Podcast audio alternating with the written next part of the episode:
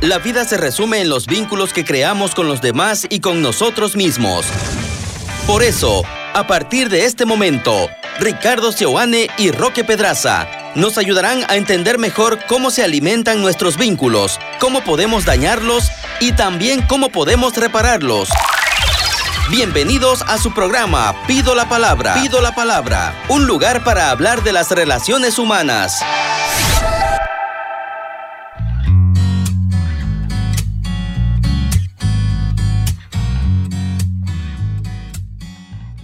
Bienvenidos a su programa Pido la Palabra. Ricardo Sebane quien les habla junto con mi amigo Roque Pedraza.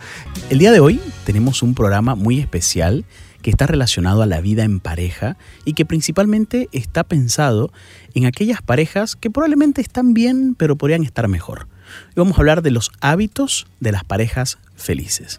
Y cuando hablamos de hábitos, por supuesto, nos estamos refiriendo a ese conjunto de cosas que están acostumbradas a hacer estas parejas juntas, de tal manera que puedan fortalecer su relación ante posibles dificultades que puedan presentarse en el camino. Y cuando hablamos de parejas felices, ¿a qué nos, referimos? Ahora vamos a ver quizás a qué nos referimos, pero me gustaría que, eh, eh, que te pongas a pensar en quién te, referís? O sea, cuando vos pensás en una pareja feliz, ah, ¿de quién estás hablando? ¿Qué pareja de tu entorno estás, pensando? Ajá, correcto. ¿Qué, ¿Qué pareja...?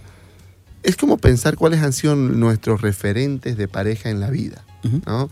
mis abuelitos, mis papás, mis tíos, los padrinos, mi hermano mayor, ok. Cuando yo digo, pucha, ¿no? Eh, voy a pensar que quisiera ser este tipo de pareja, eh, es interesante ver, ¿no? A quién me refiero, ¿no? Sí, creo que todos tenemos referentes. El primer referente de nuestra vida es la pareja de nuestros papás.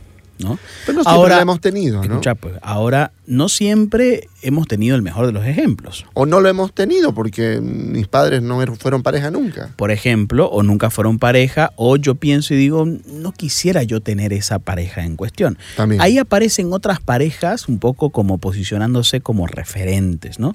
De todas maneras, no es menor el detalle de que la forma, la primer pareja a la que yo conocí, para muchos, es la pareja de nuestros papás. y esa, sea que querramos aplicarla o no en nuestra vida adulta, nos influye bastante, porque es el primer punto de referencia. Aunque yo no admire esa relación que ellos tuvieron, es mi punto de referencia en muchas cosas. Quizás me hace hacer cosas que yo no haría con mi pareja, pero como las vi, las normalicé, las incorporé, las metí en el chip, hasta termino repitiéndolas.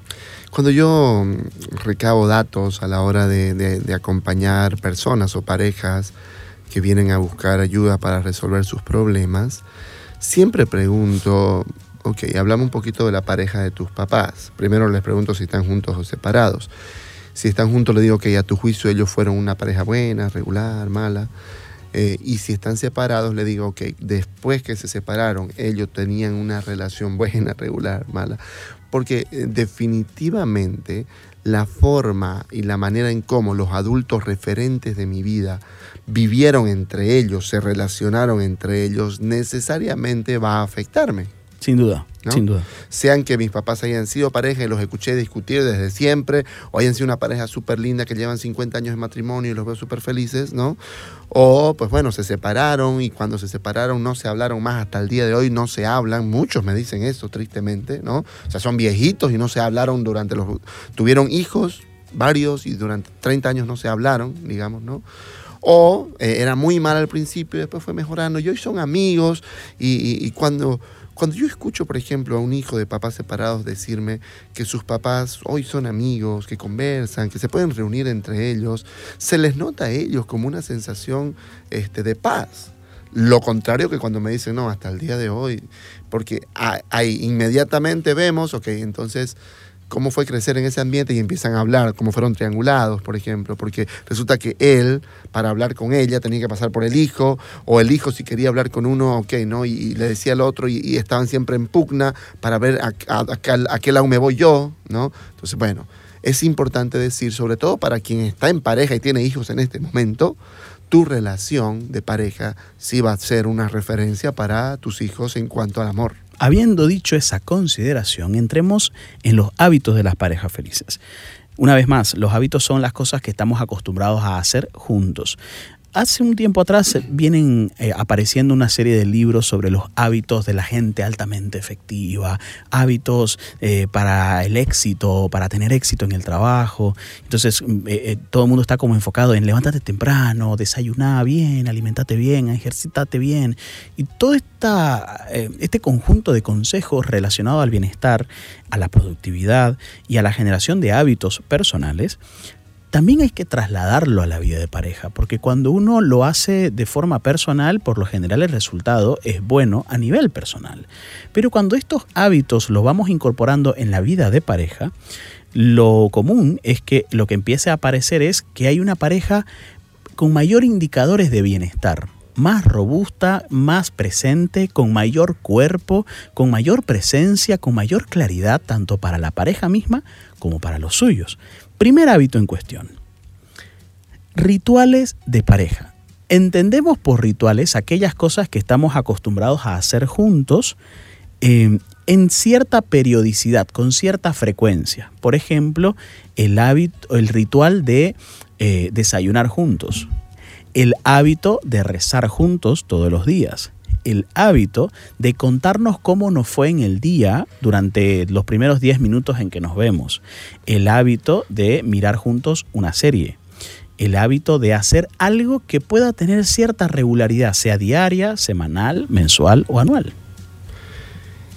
Hace un tiempo una, pareja me, me contó, uno de los dos me decía, eh, mi pareja ha decidido cambiar su vida y entonces ah, ha bajado de peso, ha empezado a tener un ritmo de vida distinto, saludable. ¿no? Eso ha acompañado también a ciertas actitudes. Y mm, me quedé pensando en esto cuando vos decías de que si uno de, los dos empieza a cambiar sus hábitos, no garantiza que la relación vaya a mejorar, ¿no? Porque la relación, pensemos en que si yo, digamos, entre otras cosas, mezclo harina con leche, digamos, se hace una masa, ¿verdad? Pues la masa no es harina ni leche, es otra cosa, ¿no? Que, que se fabricó a partir de dos elementos, ¿no? Entonces, pensemos que eso es la pareja, es una cosa distinta de él y distinta de ella. Por supuesto que ambos contribuyeron al estado actual de la relación y ambos siguen siendo influenciadores o influencers de su propia relación y del uno al otro. Pero lo que va a hacer que la relación sea una relación feliz es lo que podamos hacer entre nosotros, acordando que lo estamos haciendo para nosotros, ¿no? ¿Cuánto tiempo va a pasar entre que él decide, por ejemplo, ya no le voy a discutir más, me cansé, ya no quiero, no, podríamos retomar el tema de los jinetes, eh, el jinete de la evasión, pero me cansé, ya no quiero más porque ya no quiero pelear, porque ya no quiero estar mal con mi esposa, dice él. Esto no lo habla con ella. Lo piensa solamente él, ya no voy a responder, ya no quiero discutir más. ¿Cuánto tiempo pasa hasta que ella entienda, si es que entiende, que él está haciendo eso para mejorar la relación? Puede que no llegue nunca. O sea, solamente cuando la pareja se pone de acuerdo y dice, esto lo hacemos por nosotros, esto lo hacemos para nosotros, esto es algo que a nosotros nos gusta, que a nosotros nos enriquece, que a nosotros nos hace bien, entonces empieza a ser un hábito de pareja. Cuando uno ve una pareja que la pasa bien, o sea, vos ves una pareja que la pasa bien juntos, por lo general están haciendo algo juntos felices.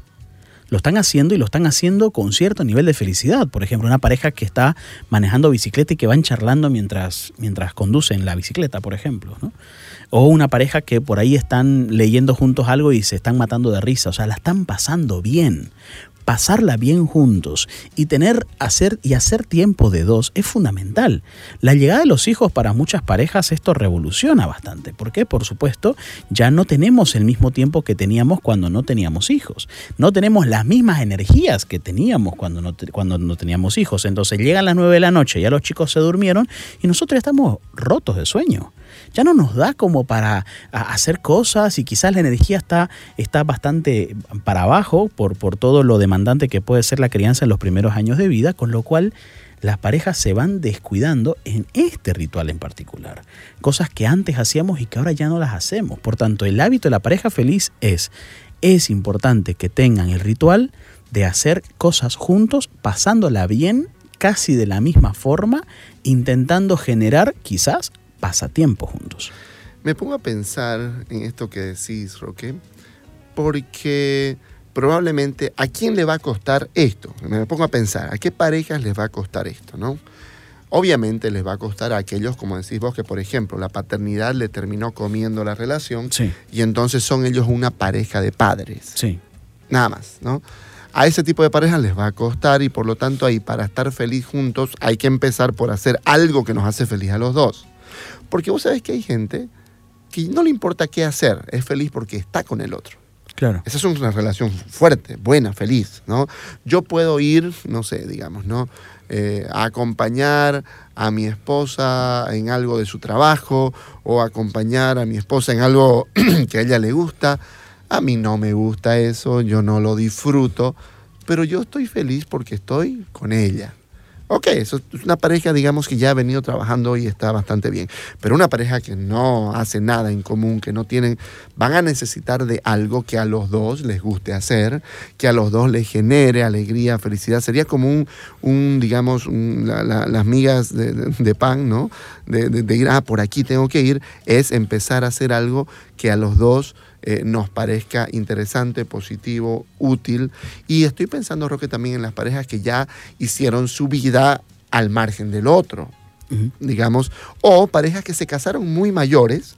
O, que eran ya separados antes y ahora se, se casaron y vienen viviendo solos, criando hijos, por ejemplo, solos, por muchos años, y listo, pues ya yo estoy acostumbrada a un ritmo mío, para mí. Esto, que puede ser por esta circunstancia o simplemente por el egoísmo, va a ser difícil para una pareja que resulte que yo tengo que pensar en el otro y tengo que pensar en el nosotros y no solamente en que si yo, porque muchas parejas, no sé si a vos te han dicho, ¿sabe qué? Ya llegan las nueve y yo quiero hacer algo y ella ya está así muerta, digamos, ¿no? Dormida, dormida, durmiendo. Y yo, pero es que me levanto temprano, no sé qué. Y está bien, obviamente, se entiende, pero resulta que en el fin de semana no es tan diferente. No es que ya en el fin de semana le meten y están felices los dos. ¿Por qué? Porque hay un ritmo individual demasiado fuerte. Entonces, toda pareja que tiene un ritmo demasiado individual, hacer cosas de dos les va a costar. Y una pauta sería interesante empezar por lo que a los dos les hace bien.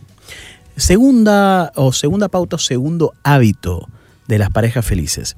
Revisen la relación constantemente. Y revisar la relación significa indagar un poco y hacer preguntas sobre cómo estamos actualmente qué es lo que nos está haciendo bien, preguntas como por ejemplo, ¿cómo nos ves como pareja en este momento? ¿En qué crees que hemos crecido como pareja en este último año? Muchas veces la mitad de año o el final de año suele ser como un elemento interesante, ¿no? Eh, alguna vez parejas que, hay, hay parejas que empiezan a tener esta conversación de ¿en qué creciste conmigo? ¿De qué forma crees que te he sumado en la vida?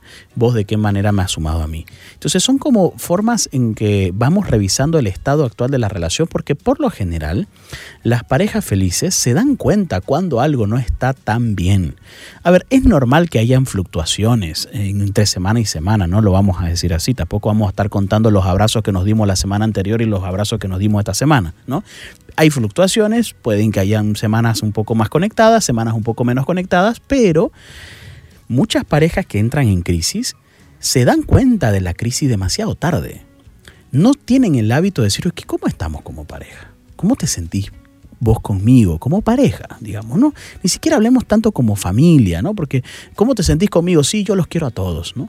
Entonces, no, escúchame conmigo, ¿cómo estás conmigo en la relación y esto que tenemos juntos? Revisar la relación, hacernos preguntas sobre el estado actual de la relación, tener conversaciones sobre la vida de pareja, que no es necesariamente la paternidad y necesariamente tampoco es la convivencia. Es decir, si nuestras conversaciones giran en torno a los chicos y a las cosas que faltan en la casa, pero nunca transitan sobre cómo estamos nosotros, probablemente este hábito no lo estemos desarrollando también. Yo creo que la pregunta o, las preguntas en relación al nosotros son, son esenciales. ¿no? Es justamente preguntarse por el plural. Esto es muy importante. La pregunta no es ¿cómo estás vos? ¿no? La, la cuestión es cómo estás vos conmigo, pero ahí en realidad la clave es cómo estamos nosotros. Y una, una pareja o las parejas felices, casi siempre, un, tip, digamos, que, que yo doy, las parejas felices casi siempre saben cómo medir su relación. Es decir, eh, cómo estamos significa también, ok, ¿cuándo fue la última vez que hicimos algo juntos? Eh, ¿Cada cuánto estamos teniendo sexo? Ok, ¿no? Eh, ¿cómo, ¿Cómo estamos resolviendo los problemas en casa? ¿Cómo estamos llevando la paternidad? ¿no? Ah, ¿cómo estamos discutiendo? ¿Mm? estamos discutiendo más o menos. Entonces, hay como pequeños indicadores para cada pareja, eso puede ser diferente, aunque he nombrado cosas que podrían ser útiles para todas las parejas, pero la idea es, este nosotros, hablaba yo de este, ¿no? De, de, de, de esto que no soy yo ni sos vos, es lo que hemos construido, cómo va creciendo. Entonces pensemos en una plantita que, va creciendo y que yo voy viendo si está creciendo enderezada, si está con las hojas ya amarillentas, si le ha entrado algún bicho, digamos.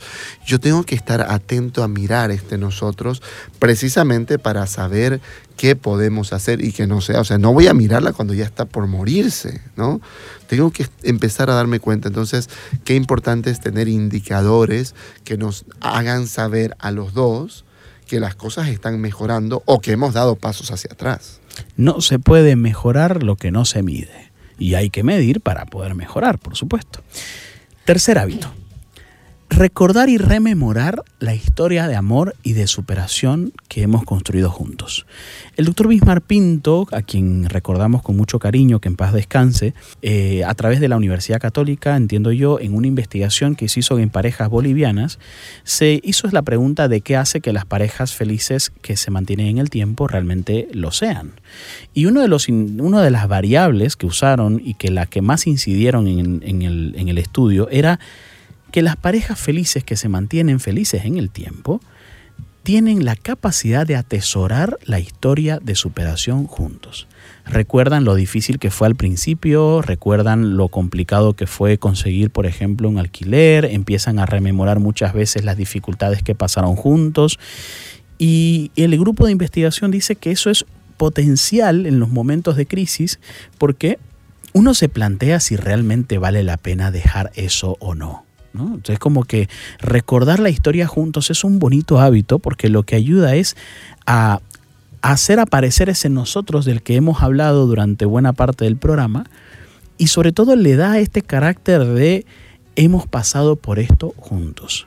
Hoy no estamos bien, pero hay una historia que está detrás nuestra que respalda gran parte de lo que hemos llegado y si ahora no estamos bien y hemos tenido toda esa historia, valdrá la pena seguir luchando de alguna manera se parece a esta como teoría de la inversión ¿no? dentro de la relación. Si yo estoy consciente justo ¿no? de cuánto he invertido yo, cuánto has invertido vos, cuánto hemos invertido los dos en nuestra relación, al margen de cómo son los resultados en el presente, rememorar y recordar las dificultades que hemos pasado, rememorar cuánto yo he trabajado, cuántas veces me esforcé para que vos estés bien, cuántas veces vos te esforzaste por mí, cuántas veces logramos eh, salir adelante de momentos difíciles, tristes, angustiantes, ¿no? Eh, desde la enfermedad, la muerte. Recién una pareja me contaba que se conocieron eh, y eh, luego este, se casaron y a los meses que se casaron murió el papá de ella y a los meses siguientes murió el papá de él. Y entonces la historia inicial de ese matrimonio tenía que ver con haberse acompañado en los duelos de cada uno. Entonces saber que esta persona ha estado también en los momentos difíciles de mi vida y yo lo atesoro en lo personal, pero también eh, yo he estado en la, en, la, historia difícil de ella. Entonces vamos como construyendo esto y lo vamos... Eh, trayendo al presente, porque dejarlo en el pasado no sirve de mucho. La clave es traerlo al presente. ¿Qué significa hoy todo esto que vivimos y que fue difícil y que lo vencimos? ¿Cómo me hace sentir cuando yo recuerdo esto? ¿Cómo recuerdo el día que te conocí? ¿Cómo lo recuerdo? ¿Cómo recuerdo esos primeros momentos? ¿Dónde íbamos a comer? Muchas veces yo le he dicho a las parejas, vayan a comer donde iban a comer cuando eran cortejos, cuando estaban iniciando eh, eh, eh, la, la relación. Vayan, vuelvan ahí, vuelvan a conversar años después y empiecen a hablar de, ok, cómo hemos ido caminando, porque de alguna manera el resultado actual de la relación es responsabilidad de los dos. En algún momento se dejó de regar la plantita, en algún momento ya no se la abonó más, no, se fumigó para los hongos o para los bichos, ya no se, se la descuidó en algún punto, pero no siempre fue así. No siempre fue así. Hubo un momento en que éramos felices. Hubo un momento en que nos unimos para vencer algún mal mayor. Y recordar, rememorar y traerlo aquí y ahora y hablar de eso nutre mucho la relación. Hasta aquí hemos dicho tres hábitos importantes. El primero, las parejas felices hacen cosas juntos. Hacen, eh, apartan un tiempo de dos, con cierta regularidad. Dos, las parejas felices tienen la costumbre de revisar la relación constantemente para ver cómo están yendo y cómo están este, en el estado actual. Tres, las parejas felices recuerdan, atesoran y rememoran toda la historia juntos y sobre todo las historias en las que la situación por lo menos por momentos fue muy difícil y salieron adelante juntos. Cuarto hábito. Son cinco. Vamos llegando al final. Cuarto hábito. Las parejas felices logran tener proyectos juntos. Sueñan juntos, tienen proyectos en común. Y esto ya está relacionado no tanto al pasado como el hábito anterior, sino, también, sino más bien al futuro. Hablar sobre lo que queremos, hablar sobre lo que nos intriga. Algunos de esos sueños quizás sean sueños personales, en las que yo, en las que a mí como pareja me tocaría secundarte. Es decir, hacerte el aguante, eh, tolerar ciertas cosas, intentar, pues, no sé, bueno, ok, mientras vos estudias esto que tanto querés o esta maestría, pues no te preocupes, yo me voy a hacer cargo un poco de lo que pasa en las noches, eso que hacíamos entre los dos lo voy a hacer solamente yo durante estos meses. O hay veces en las que el proyecto es común, es decir, el sueño es conjunto. Esto queremos lograr los dos y empezamos a determinar cómo hacemos para que eso funcione, cómo hacemos para que eso pueda ayudar a concretarse. Las parejas que sueñan en común e indistintamente si esos sueños se cumplen o no. Creo que el hábito de soñar juntos, de conversar sobre nuestros sueños, de lo que nos apasiona, de lo que nos ilusiona, de lo que esperamos en el futuro, es un poderoso elemento conector porque nos hace sentir que con esta persona yo me veo en el futuro. Es muy importante. Gente que le gustan personas, ha hablado de la infidelidad, por ejemplo, personas que dicen, me siento atraído por esta persona, pero yo en el futuro no me veo ni idea con ella.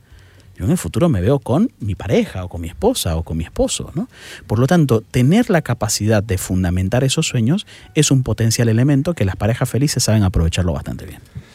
Una frase esencial que habría que decir frente a este hábito es, el matrimonio es para ser feliz. El matrimonio, la pareja, es para que los sueños se cumplan los sueños de él, los sueños de ella y los sueños de los dos.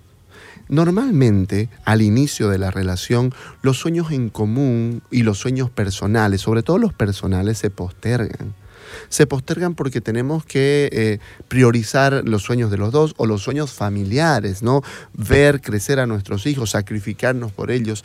Pero en la medida en que eso ya va, va pasando, es decir, que los chicos ya no necesitan tanto de nosotros porque ya son jóvenes, ya salieron de casa, yo quiero retomar.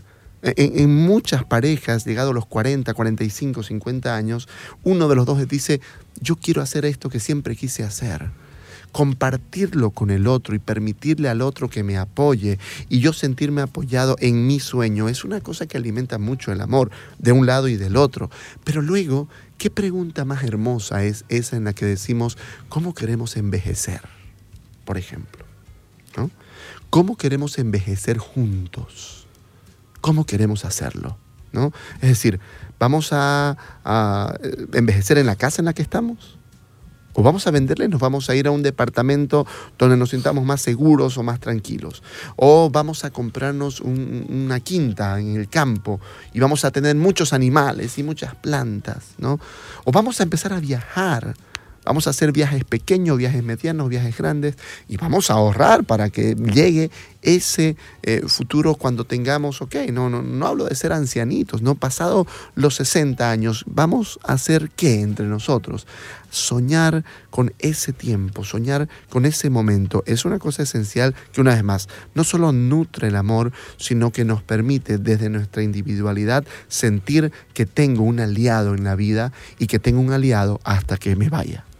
No sé qué es lo que va a pasar, no sé qué es lo que va a pasar en el futuro, pero, pero me veo con vos. O sea, es decir, no, no sé si nos va a ir bien y no nos va a ir mal, si finalmente los, los, planes van a salir tal y como pensamos. Aquí no le apostamos a los planes, aquí le apostamos a la persona que nos va a acompañar en esos planes, porque indistintamente si esos planes se dan o no, vamos a saber que estamos bien si estamos con la persona indicada. Quinto y último hábito. Quinto y último hábito. Este hábito quizás tiene que ver con la capacidad de la pareja para salir de sí misma. Es decir, todos los anteriores quizás eran como muy yo y vos, vos y yo, yo y vos, vos y yo, y nosotros, y la relación, y yo y mí conmigo, y, y tal, ¿no? Pero este hábito creo que es algo muy bueno porque es bueno que las parejas se vean saliendo de sí mismas para amar a otros. Llámese Dios, llámese personas en situaciones de riesgo, llámese amigos que no la están pasando bien, llámese familiares que están enfermos. Es decir, que nos demos un tiempo para servir a otros y que eso sea compatible con nuestros valores, que nos interese para otras personas un mundo mejor. Las parejas que tienen hábitos, por ejemplo, o las familias que tienen el hábito de poder donar la ropa que no usan y que está en buen estado constantemente. O que tienen como la buena costumbre de que anualmente o semestralmente visitan algún lugar de niños para jugar con ellos una tarde. Son situaciones que hacen que las parejas se unan mucho, que las parejas felices son tan felices que comparten esa felicidad con otros y eso se puede transmitir bastante en las personas de su entorno. No es lo mismo que yo crea en algo y que ella crea en algo a que creamos juntos.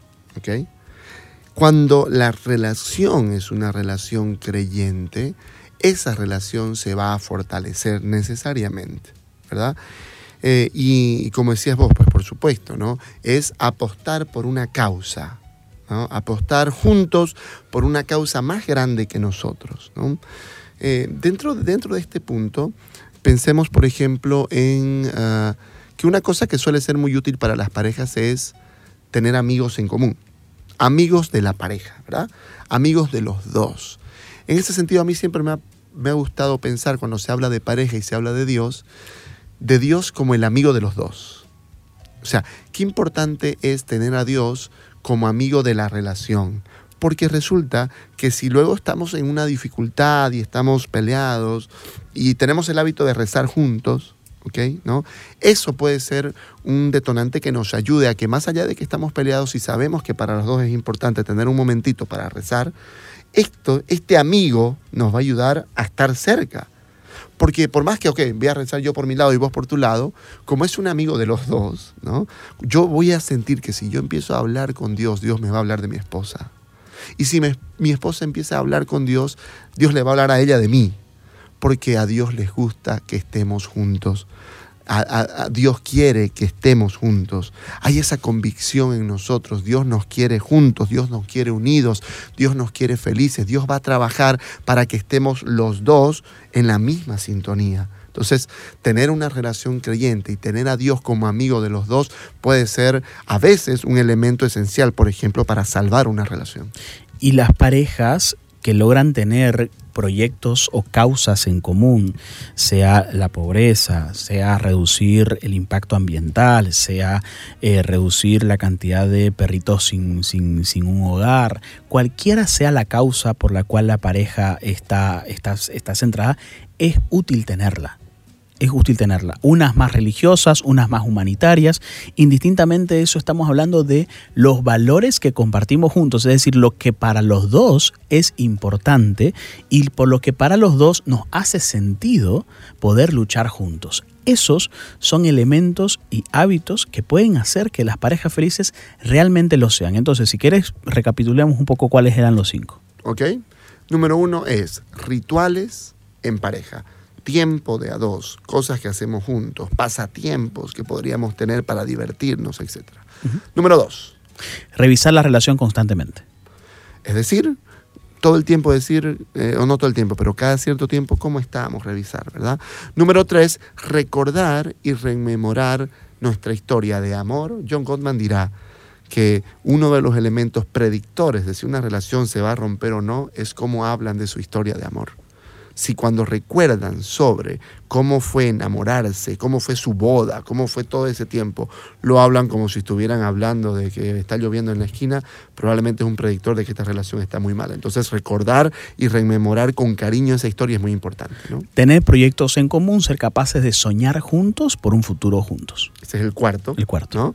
Y por último, tener una relación que está juntas para una causa.